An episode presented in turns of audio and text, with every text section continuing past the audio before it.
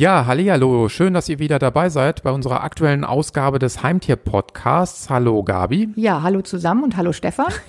und ähm, ja, schön, dass ihr zuhört. Wir haben heute ein spannendes Programm für euch. Ähm, einerseits thematisieren wir wieder äh, den Schwerpunkt aus dem aktuellen Heimtierjournal. Das bekommt ihr bei allen teilnehmenden Zookauf-Fachmärkten gratis. Könnt euch das natürlich auch online gerne unter zookauf.de unter anderem anschauen.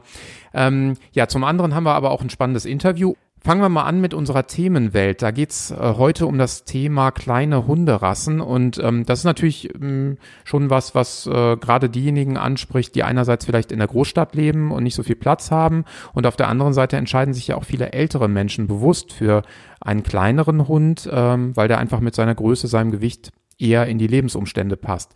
Ähm, Vielleicht kannst du kurz mal charakterisieren, was macht denn den kleinen Hund wirklich aus? Also wann spricht man von einem kleinen Hund? Sieht man jetzt mal ab von äh, irgendwelchen äh, ja nicht tierschutzkonformen Züchtungen wie den Teacup-Hunden, über die sprechen wir natürlich nicht. Äh, aber wenn man jetzt von den regulären ähm, kleinen Hunderassen ausgeht. Genau, also wenn wir von den kleinen Hunderassen sprechen, dann sprechen wir in der Regel, die besitzen in der Regel eine Schulterhöhe von 35 bis 40 Zentimeter. Mal im Vergleich gerade gesagt, die großen Rassen oder die größten Rassen, da sind wir bei 60 bis 70 Zentimeter und die größte mit dem irischen Wolfshund bei 90 Zentimeter. Also das mal im Vergleich. Und was die Kilogrammzahl anbelangt, so haben die kleinen Rassen so um die 10 Kilo, die sie auf die Waage bringen. Und das heißt natürlich wirklich, was du eben schon eingangs sagtest, sagtest, dass sie halt äh, natürlich auch äh, leichter zu handeln sind, sprich zu tragen sind, äh, äh, wenn es um Treppensteigen geht oder auch vielleicht mal zum Tierarzt, wenn das Tier verletzt ist. Ähm, das ist natürlich alles mit einem kleineren Hund äh, schneller gewährleistet als mit einem großen. Ja, und jetzt habe ich ja ähm, irgendwie manchmal auch den Eindruck, wenn man so unterwegs ist im Park, ähm, dass es manchmal schon so ist, dass der eine oder andere Kleine ähm, durchaus auch schon mal unterschätzt werden kann, weil der ähm, ein nicht minder dominantes Verhalten hat gegenüber anderen äh, Hunden. Also gerade bei den Rüden ist das ja durchaus schon mal ausgeprägter. Ne? Genau, also man darf natürlich auch tatsächlich nicht irgendwie verwechseln, nur weil ich jetzt so einen kleinen Hund habe, dass der irgendwo ähm, ja weniger Bedürfnisse hat als denn die großen. Also was das Temperament angeht und die Lebhaftigkeit sind die ähnlich gelagert wie ein großer äh, Hund und äh, die brauchen eben auch diese entsprechende Auslaufmöglichkeiten. Ähm, manche sind wirklich wahre Sportskanonen, also da muss man auch echt sehr aktiv sein äh, von daher gehört einfach die richtige Auslastung eben auch bei kleinen Hunden dazu, damit sie eben nicht irgendwie zum Dauerbeller oder zum Zerstörer werden zu Hause und die Wohnungseinrichtung irgendwo in Beschlag nehmen quasi. Ja, das will natürlich keiner. Aber äh, ich habe es eingangs ja schon mal gesagt, gerade für ältere Menschen ist das natürlich teilweise äh, wirklich ideal. Also jetzt äh, sieht man mal vom Tem Temperament ab, aber das ist natürlich auch je nach Rasse sowieso genau. unterschiedlich. Aber ähm, es gibt ja durchaus auch schon mal Lebensumstände, also seien es jetzt Gefahrensituationen oder steile Treppen, da ist es einfach dann besser, wenn man ein kleineres Tier hat, weil man natürlich auch als älterer Mensch nicht gerade dann noch eine zusätzliche Gefahr äh, eingeht. Ne? Genau, das ist äh richtig, also eben weil sie aufgrund des Gewichts äh, auch leicht oder leichter zu tragen sind, kann man eben dann äh, entsprechend, äh, äh, was das Treppensteigen anbelangt, diese Tiere auf den Arm nehmen oder ähm, äh, äh, entsprechend so handeln, dass sie eben nicht, äh, äh, ja, dass es vom Gewicht her passt.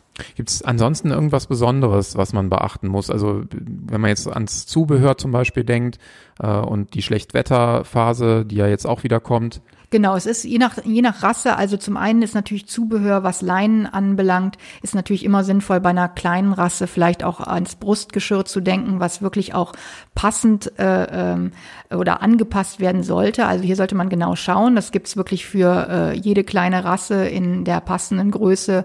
Äh, aber die Passgenauheit hat eben auch, ist eben auch enorm wichtig, damit es nicht drückt oder scheuert. Und ähm, somit ist eben auch der Rücken einfach äh, äh entlastet und äh, die Leine zieht nicht irgendwo an entsprechenden Stellen, wo wo es äh, Probleme bereiten kann. Und äh, das andere ist natürlich, es kommt natürlich darauf an, auch hier, äh, welche Rasse man hat, aber äh, Hunde mit dünnem Fell, da eignet sich tatsächlich im Winter durchaus auch vielleicht der eine oder andere Hundemantel und ähm, den man eben äh, hier äh, dem Tier einfach auch äh, bereitstellen sollte, damit es nicht friert in den kalten Jahreszeiten. Also sollte man sich gar nicht irgendwie darüber lustig machen, sondern wirklich äh, auch darüber nachdenken, wie es dem Tier eben einfach äh, geht und äh, welche Bedürfnisse das Tier auch hat. Genau. Ähm, also man sollte es wirklich aus, aus praktischen und, und äh, äh, Gründen und nicht irgendwie aus einer Modeerscheinung heraus betrachten, sondern dass das in dem Falle dem Tier mit beispielsweise eben dem dünnen Fell einfach sehr gut tut, wenn es eben noch zusätzlich eine Wärmequelle hat im Winter. Mhm. Genau, ist bei uns Menschen ja auch nicht anders. Ähm, ja, und dann geht's natürlich auch um äh, das Futter, also das richtige Futter, weil die kleineren äh, Genossen, die haben ja eben einen entsprechend äh, aktiveren Stoffwechsel, schnelleren Puls, äh, höheren Wärmeverlust. Also all das äh, will natürlich berücksichtigt werden. Dann muss natürlich das Futter auch ein anderes sein. Genau, also äh, wichtig ist hier, äh, es gibt natürlich auch hier im Zoofachhandel genügend Auswahl für die kleinen Rassen und äh, hier haben wir eben Futtermittel im Angebot, die halt richtige Nährstoffprofil aufweisen und eine gesunde Ernährung gewährleisten.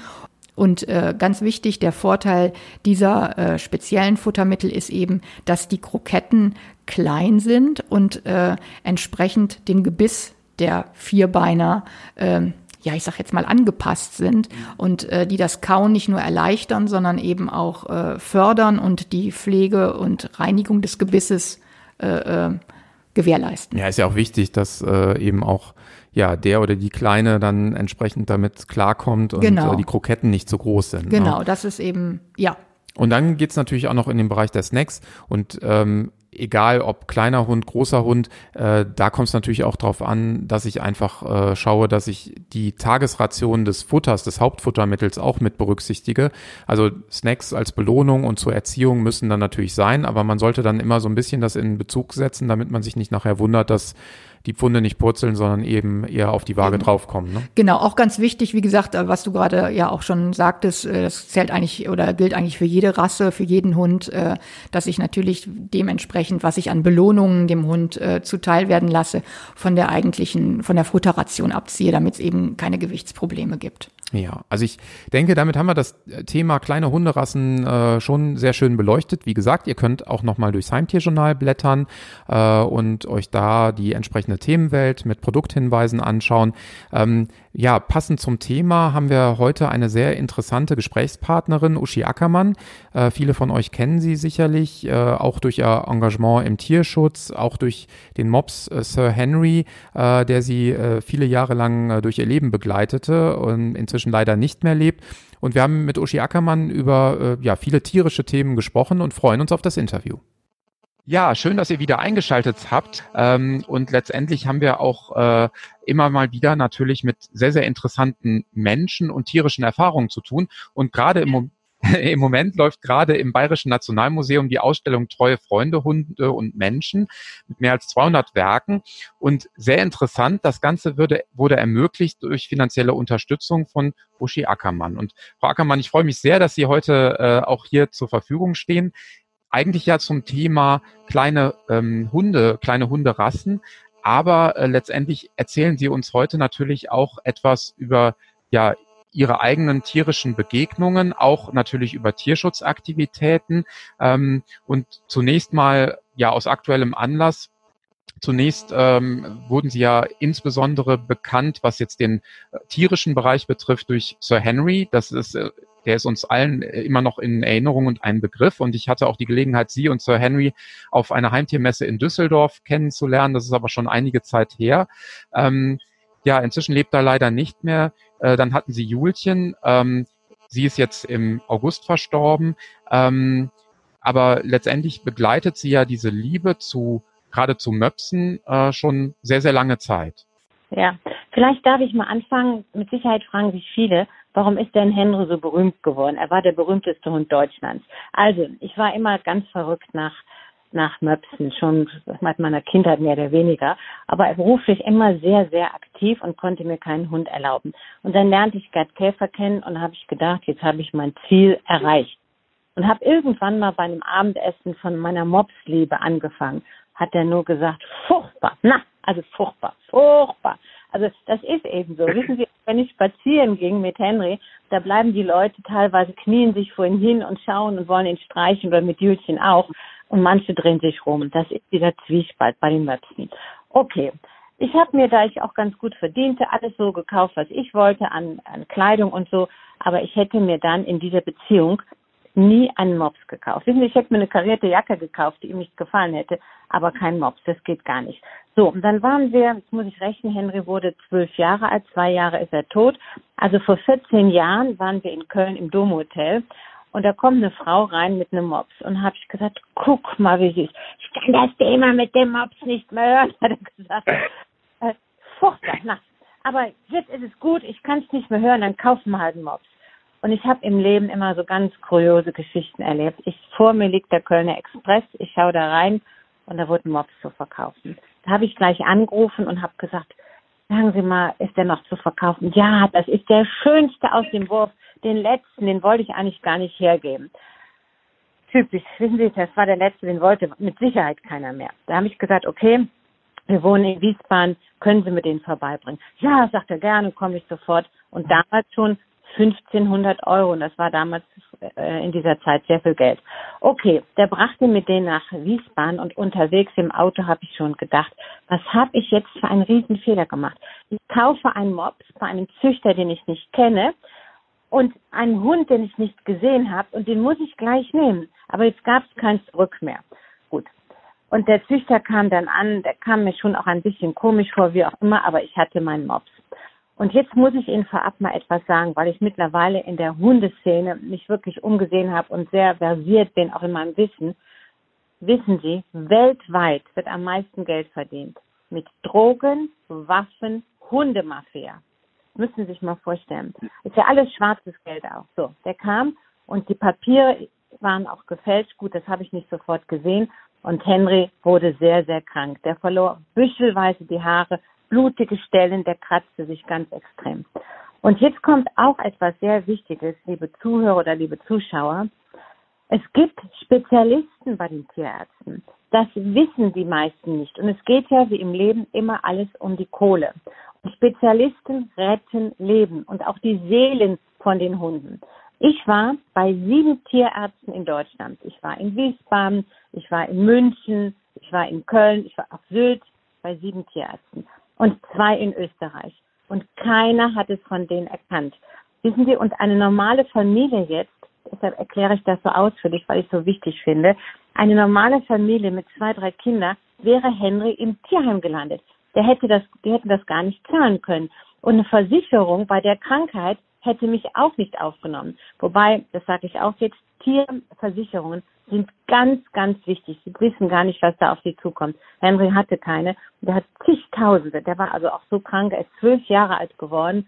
Und ich bereue gar nicht. Ich war immer glücklich mit ihm. Aber das kann sich nicht jeder erlauben. Und das muss man vorher wissen. Und ein krankes Tier abzugeben, das ist für das Tier und auch für das Herrchen grausam. Also man muss sich alles genau überlegen beim, also Augen auf beim Welpenkauf. Okay.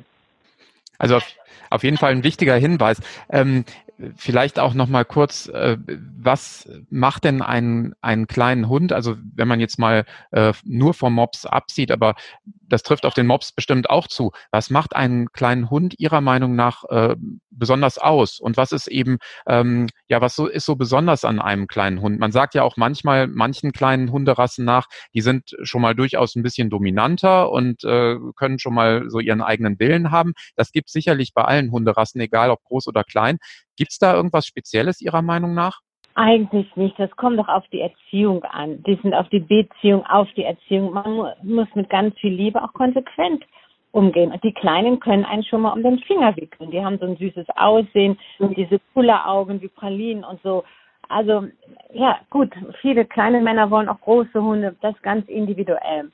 Ich habe mich für die kleine Rasse entschieden. Den kann man überall mitnehmen. Der kann auch bis acht Kilo ins, kann er mitfliegen. Das ist natürlich alles sehr schön. Aber vielleicht darf ich nur noch mal gerade eins, äh, das ist für Zuhörer vielleicht ganz spannend oder Zuschauer. Also, dann ähm, war der also sehr, wie gesagt, sehr, sehr krank. Dann hat ein Tierarzt das erkannt und hat gesagt, das ist eine generalisierte Demodikose. Das kommt dann, wenn die Mama bei jeder Hitze belegt wurde. Ja, die war also ganz geschwächt und auch Haut ist Spiegelbild der Seele, das kommt alles bei dem Welpen dann raus. Gut. Und dann hat er gesagt, sie müssen mit dem ähm, Züchter reden, der muss ihnen mindestens die Hälfte des Geldes zurückerstatten. Das ist mir peinlich. Ich bin jetzt froh, dass mein Hund die Aussicht hat, gesund zu werden. Sagt er, bitte tun Sie es. Denken Sie mal an all die anderen Leute, die reinfallen. Die müssen wirklich mal eins auf den Deckel kriegen. Das geht nicht so weiter. Wir müssen da zusammen kämpfen.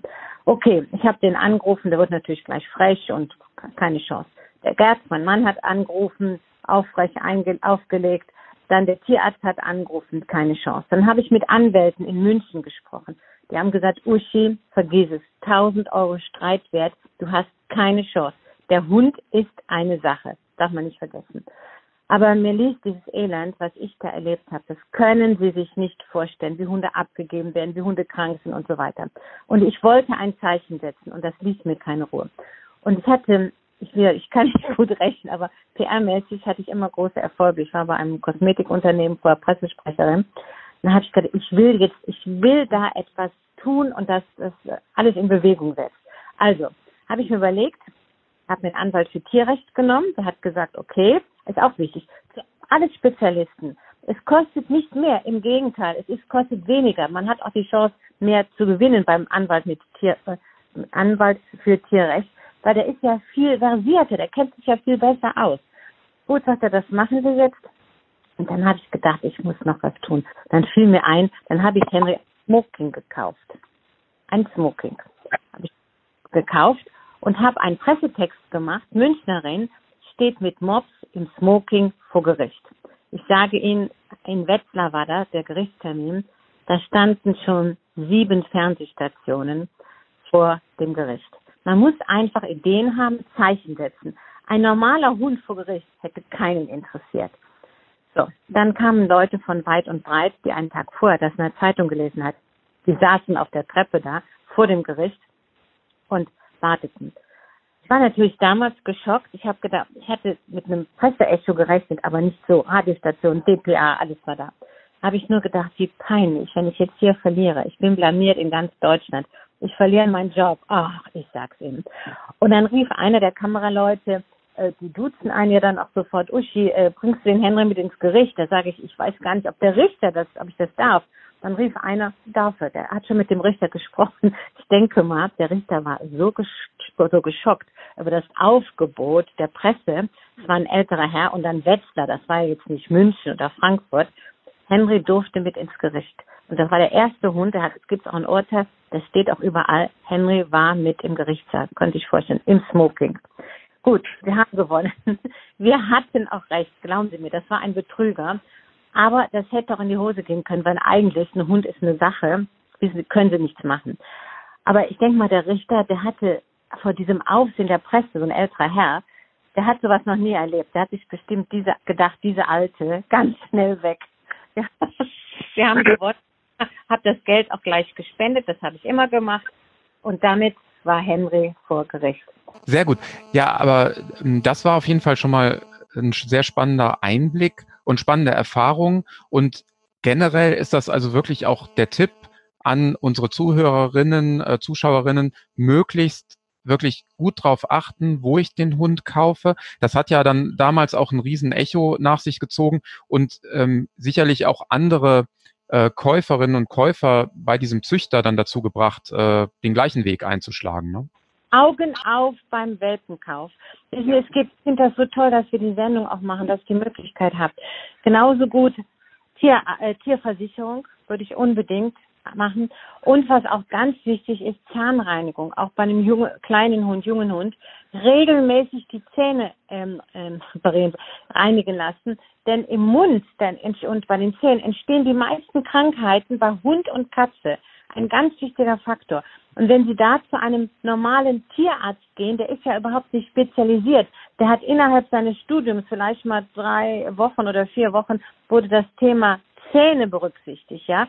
Da muss ein Anästhesist dabei sein. Das ist ganz, gerade bei einem kleinen Hund, das ist ganz wichtig. Und da geht man wirklich nur zu einem Spezialisten, zu einem Hundezahnarzt.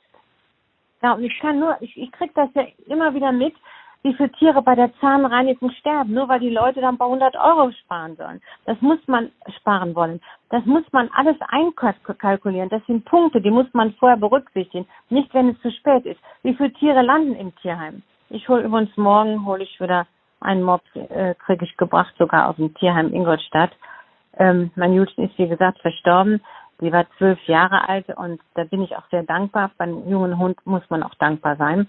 Ich habe sie aus dem Tierheim Nürnberg. Sie heißt Julchen, weil sie im Juli ins Tierheim kam. Sie war vorher vier Jahre angebunden bei einer Hundemessi an der Heizung. Und die hat sich wunderbar eingelebt und das war meine beste Freundin. Ja, toll. Henry war vom Züchter, wie gesagt, der hatte halt gefälschte Papiere. Und jetzt sitzt da einer in, ähm, im äh, Tierheim in Ingolstadt. Und zwar ist folgendes. Ich ähm, helfe auch gerne so, also Gasse, Hundegassigeherinnen, Geher und Geherinnen gibt es ja Menschen, die ins Tierheim gehen jeden Tag und gehen da mit den Hunden Gassi. Hunde, die ausgesetzt wurden, krank sind, abgegeben worden und dergleichen.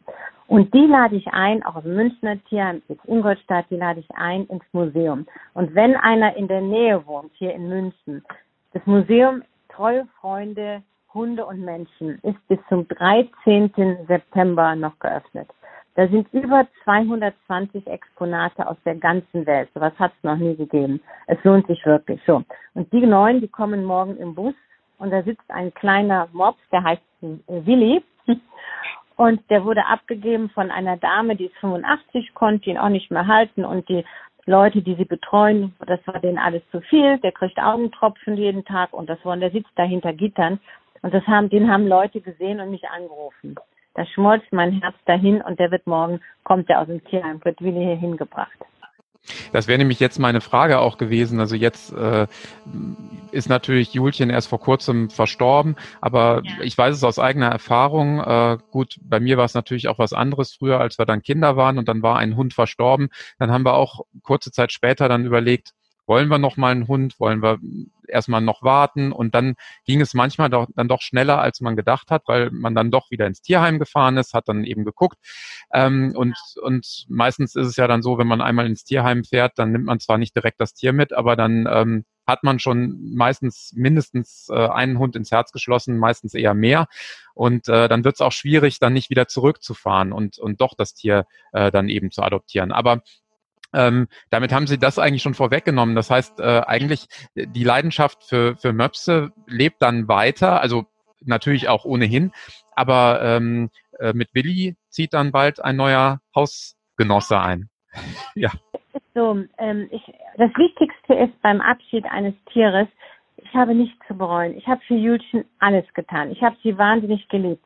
Aber der Tod gehört für, nicht für mich, er gehört zum Leben dazu. Und da muss man das, das ist halt so. Das Leben geht weiter. Und ich fände es jetzt sehr egoistisch von mir, wenn ich sagen würde, nee, ich brauche jetzt noch ein, zwei Monate, soll der, der Willi da noch in dem Tierheim darben und da weinen. Der muss also auch sehr traurig sein. Genau wie Julchen damals. Der war meine Pussinka, die hatte ich vorher, die war auch aus dem ärmsten Tierheim aus der Slowakei.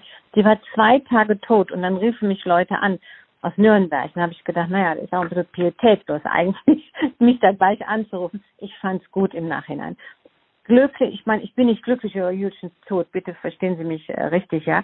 Aber glücklich ist, der vergisst, was nicht zu ändern ist. Ich kann es nicht ändern. Ich kann die Situation nicht ändern. Sie ist tot und da ist ein armes Tier. Also wenn ich ein Welpe jetzt kaufen, gekauft hätte, das kann man mir nicht verzeihen, auch nicht aufgrund meines Alters. Ich bin 73 Jahre alt und da gehört kein Welpe mehr hin, ja. Also deshalb, der ist sieben Jahre alt, das passt perfekt. Und Julchen kann nicht mehr zurückkommen. Die ist so tief in meinem Herzen drin, voller Liebe. Und wie gesagt, der Tod ist das Ende des Lebens, aber nie einer Liebe.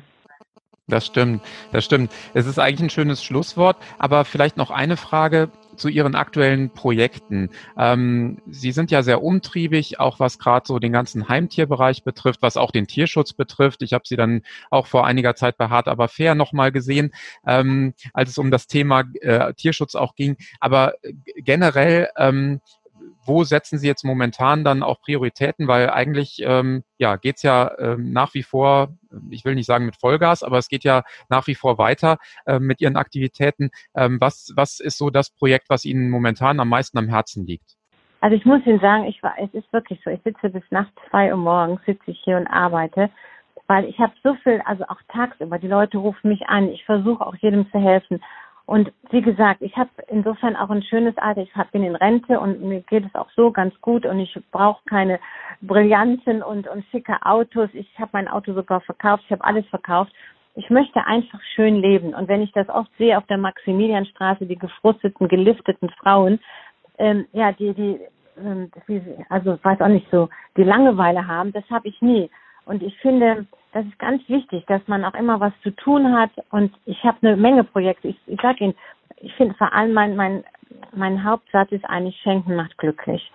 Wissen Sie, wenn ich zum Beispiel mit einem Taxifahrer gestern gefahren bin und den habe ich aufmerksam, aufmerksam gemacht auf die Hundeausstellung und hat er mich gleich gefragt, was kostet das? Und ich sah, der hatte so Kontergan-Hände. Wissen Sie, das waren sie, mhm. glaube ich, auf der Welt, also das gab. Und da hat er mir erzählt, er hat auch einen Hund und hat er mich gefragt, was kostet das, der Eintritt in die Ausstellung.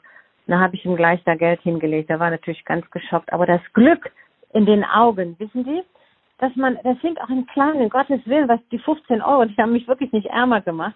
Aber den Mann unheimlich glücklich. Der war der, den ganzen Tag bestimmt glücklich. Der ist in die Ausstellung gegangen. Ich finde, wir sollten einfach mehr rechts und links schauen. Und Leute so wie ich, die auch jetzt kein Kind und kein Kegel haben, und mein verstorbener Mann hat immer gesagt, lebe first class, sonst tun's deine Erben. Gut, die habe ich nicht. Aber deshalb schaue ich nach armen Hunden. Wie gesagt, ich lade Gassigären ein. Ich möchte jeden Tag irgendwas was Schönes machen, was mich auch glücklich macht. Die Hundeausstellung, die hat mich sehr viel Geld ausgekostet, äh, aber normalerweise spende ich auch lieber für so arme, lebendige Tiere. Wissen Sie, wenn Tiere in Not sind, wenn sie Operationen brauchen oder sowas. Aber wenn ich das nicht gemacht hätte mit der Ausstellung, sind die großen Firmen, die wurden alle angeschrieben, da hat sich keiner drum gekümmert. Die antworten nicht nochmal oder sie halten die Leute hin. Das ist gemeinste eigentlich. Und das war, habe ich auch nicht bereut. Ich habe es gemacht, postum für meinen verstorbenen Mann und für Sir Henry. Dass denen nochmal ein kleines Denkmal gesetzt wurde. Steht auch alles auf der Einladung drauf. Genau, das habe ich auch äh, gesehen. Also äh, auch in vielen Presseartikeln wurde das ja äh, entsprechend aufgegriffen und erwähnt. Und viele Exponate sind ja auch dann wirklich aus der ganzen Welt äh, zusammengebracht worden, zusammengetragen worden. Und auch viele weitere Prominente äh, sind dort ja mit ihren Hunden zu sehen oder Karikaturen von Loriot äh, oder anderen Künstlern. Ja, ganz, ganz toll. Ich habe zum Beispiel für Docs Avenue, da teste ich, teste ich Hotels die hundefreundlich sind. Das macht mir auch Spaß. Jetzt muss der Willi dran glauben, muss der mit. Bis erst hat Henry getestet und äh, dann Judson und Willis äh, einsames Leben ist jetzt vorbei. Der muss jetzt ran, der muss jetzt mitarbeiten. Ähm, ach so, von meisten gibt's übrigens den Henry auch als Figur, als Anhänger wollte ich noch sagen, im Smoking. Ja, dann ähm, die Vita-Hunde habe ich sehr stark unterstützt. Die Vita-Hunde dann den, den Sonnenhof, da habe ich zwei Häuser gebaut, eins für Henry, eins für meinen verstorbenen Mann. Ich muss ihm ganz ehrlich sagen, der Gerd, der hat so viel für Deutschland gemacht, hat die größten Partys der Welt gemacht, besonders auch in München.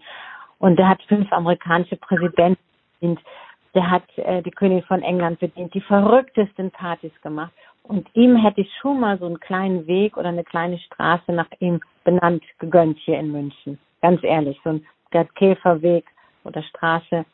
Naja, vielleicht kommt's noch, aber deshalb kriegt er das jetzt auf dem Sonnenhof. Da kriegt's eine Straße à la Gerd Käfer. Wir müssen uns noch was Nettes ausdenken mit einem besonderen Namen, also dazu. Und eine kleine Hütte für arme alte Tiere. Also ich mache ständig sowas. Also wenn, wenn es da Neues gibt, dann halten Sie uns gerne auf dem Laufenden, weil wir sind auch immer wirklich interessiert dran. Und es war für uns auch echt eine besondere Freude, dass Sie in Düsseldorf mit dabei waren auf der Messe. Und da war es ja genauso, wenn dann eben auch viele äh, Interessierte kamen und wollten einfach mal ja plauschen, dann haben sie sich auch die Zeit genommen. Und äh, natürlich wollten viele dann auch Sie kennenlernen, wollten Sir Henry sehen. Ähm, aber äh, das war natürlich schon auch ein, ein großes Event, kann man sagen, ne? Ja, ja.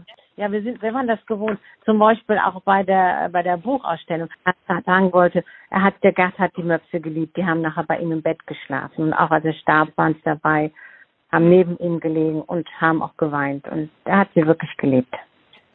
Also letztendlich hat sich das dann auch so ein bisschen gewandelt, äh, wie er dann zunächst vielleicht reagierte, als sie dann zuerst mit dem Vorschlag oder der Idee um die Ecke kam und äh, wie es nachher dann weiterging, ne? wie es sich entwickelt hat. Das ist sehr schön.